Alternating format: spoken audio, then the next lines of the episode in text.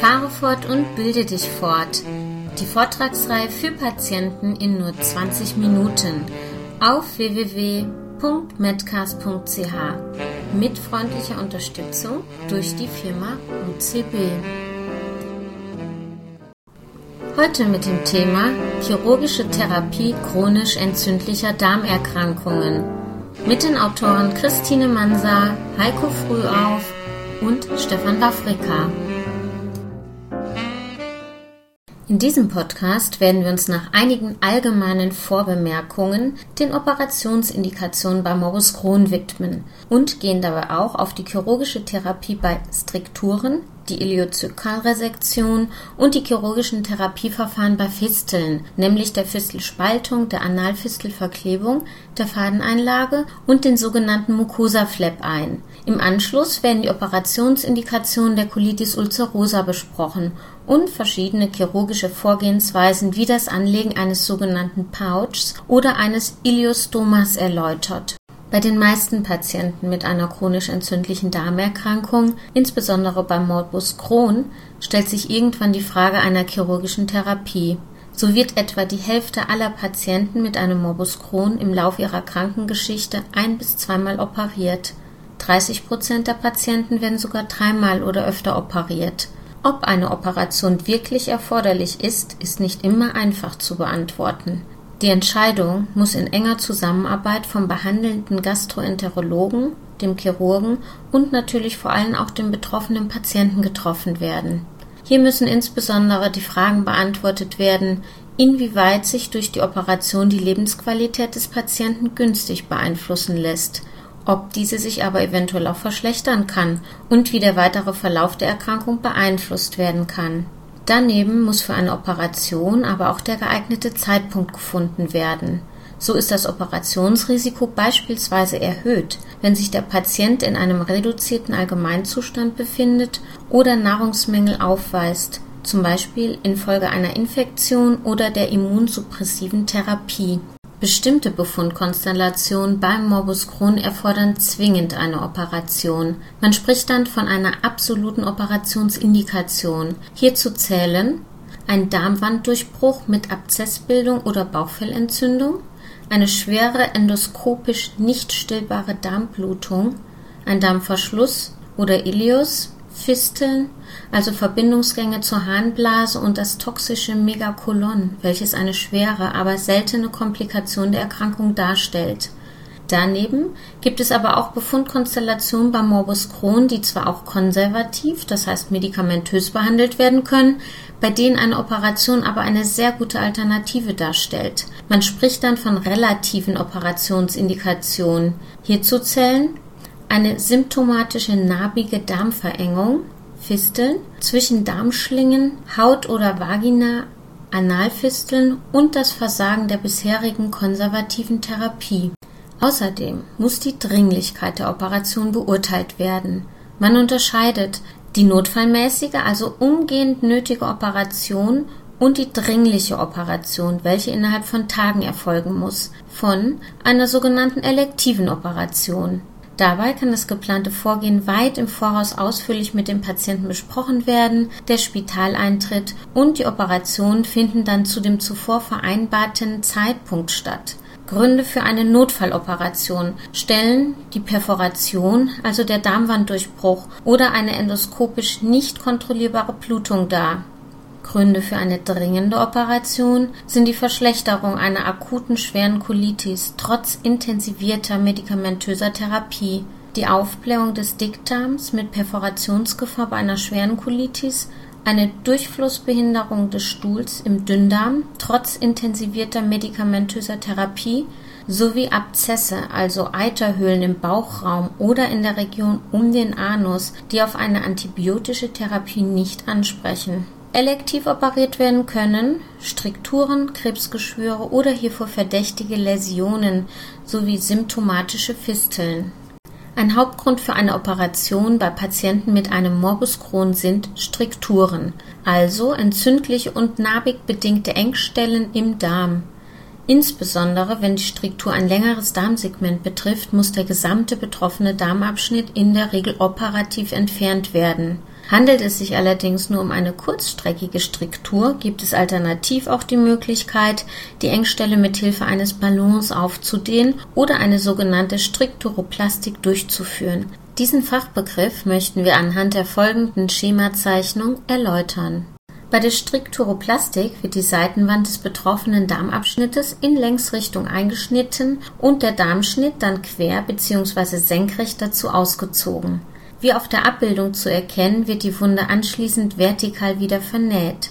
Dieses Vorgehen öffnet das verengte Darmlumen in der Regel deutlich. Da auf diese Weise aber letztlich nicht die eigentliche Erkrankung behandelt wurde, können Strukturen recht schnell erneut auftreten. Am häufigsten manifestiert sich der Morbus Crohn im terminalen Ileum, also dem letzten Teil des Dünndarmes, weshalb die Erkrankung auch als Ileitis terminalis bezeichnet wird. Hier findet sich daher in der Regel auch die stärkste Entzündung. Die Schleimhaut schwillt stark an und führt zu einer Verengung des Lumens, so dass der Speisebrei diesen Darmabschnitt unter Umständen nicht mehr passieren kann.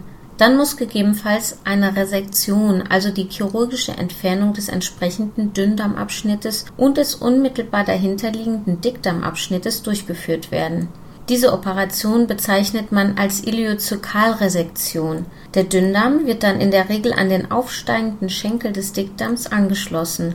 Man bezeichnet diesen Vorgang als Ilioascendostomie. Eine weitere häufige Indikation für eine Operation bei Patienten mit Morbus Crohn sind auftretende Fisteln. Zunächst wird aber in der Regel eine medikamentöse Behandlung angestrebt.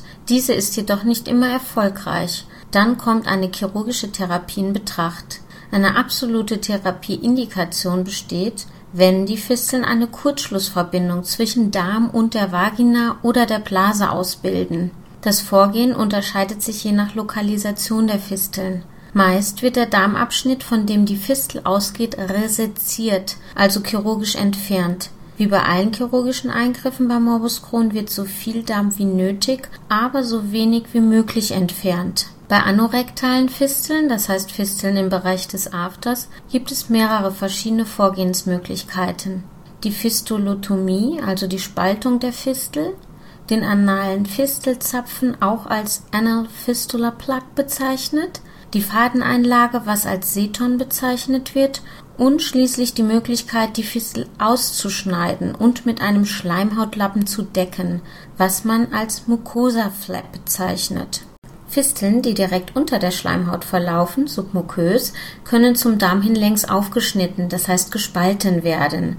Da sie den Schließmuskel nicht durchdringen, ist die Spaltung dieses Fisteltyps bedenkenlos möglich. Der Schließmuskel wird aber nicht beschädigt. Auch bei intersphinktären und transsphinktären Fisteln, das heißt bei Fisteln, die den Schließmuskel teilweise oder ganz durchdringen, ist dies eine Möglichkeit, falls dabei nur ein kleiner Teil, also weniger als ein Drittel der Längsausdehnung des Schließmuskels durchtrennt werden muss. Eine neue und vielversprechende Therapie ist der Anal Fistula Plug Hierbei handelt es sich um ein gereinigtes Gewebe, das ursprünglich vom Schweinedünndarm isoliert wurde. Das Prinzip besteht darin, dass dieser Zapfen durch seine konische Form in die Fistel eingezogen werden kann und diese dann ganz ausfüllt. Eine Naht an der inneren Fistelöffnung verhindert das Herausgleiten des Plugs.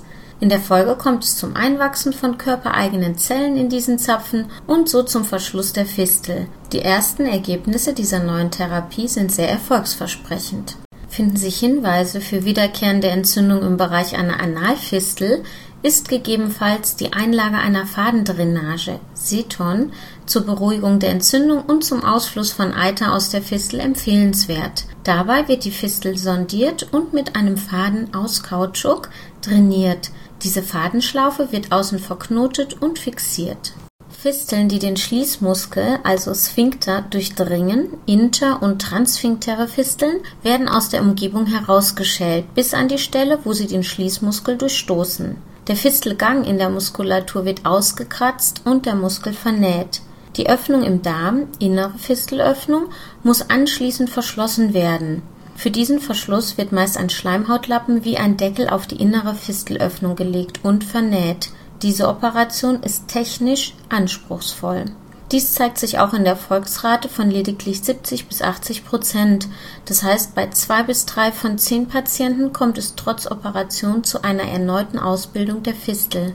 Häufigste Ursache einer chirurgischen Therapie bei Patienten mit einer Colitis ulcerosa ist das Versagen der medikamentösen Therapie, also wenn die Beschwerden der Patienten nicht durch die medikamentöse Therapie alleine zu kontrollieren sind bei einem schweren Schub der Colitis muss anhand des bisherigen Verlaufes unter Umständen jeden Tag aufs Neue entschieden werden, ob nur noch durch eine Operation die weitere Verschlechterung oder eine Darmperforation mit Austritt von Stuhl in die Bauchhöhle und anschließender Bauchfellentzündung verhindert werden kann.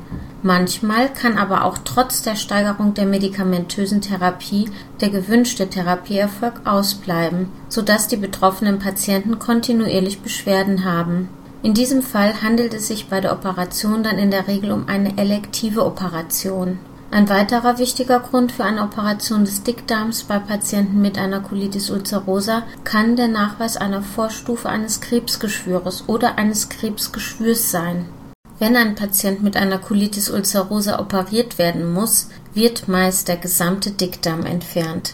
Wenn die Operation elektiv durchgeführt wird, erfolgt die vollständige Entfernung des Dickdarms, die sogenannte Kolektomie und auch die Entfernung des Enddarms, sodass der gesamte Eingriff als Proktokolektomie bezeichnet wird.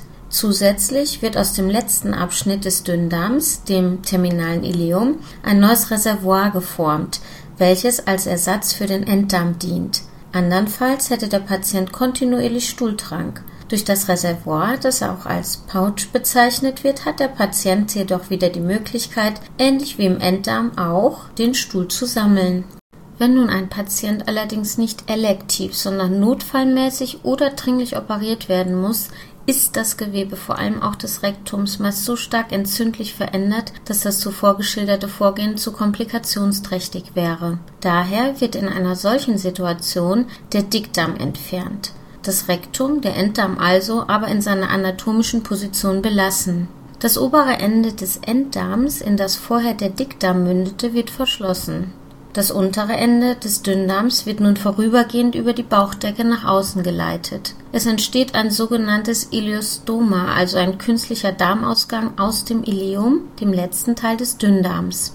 Wenn die gesamte Entzündungssituation abgeklungen ist, wird in einer weiteren Operation dann das Rektum entfernt, der Pouch geformt und schließlich auch der vorübergehende künstliche Darmausgang zurückverlegt, das heißt wieder an den Schließmuskel angeschlossen.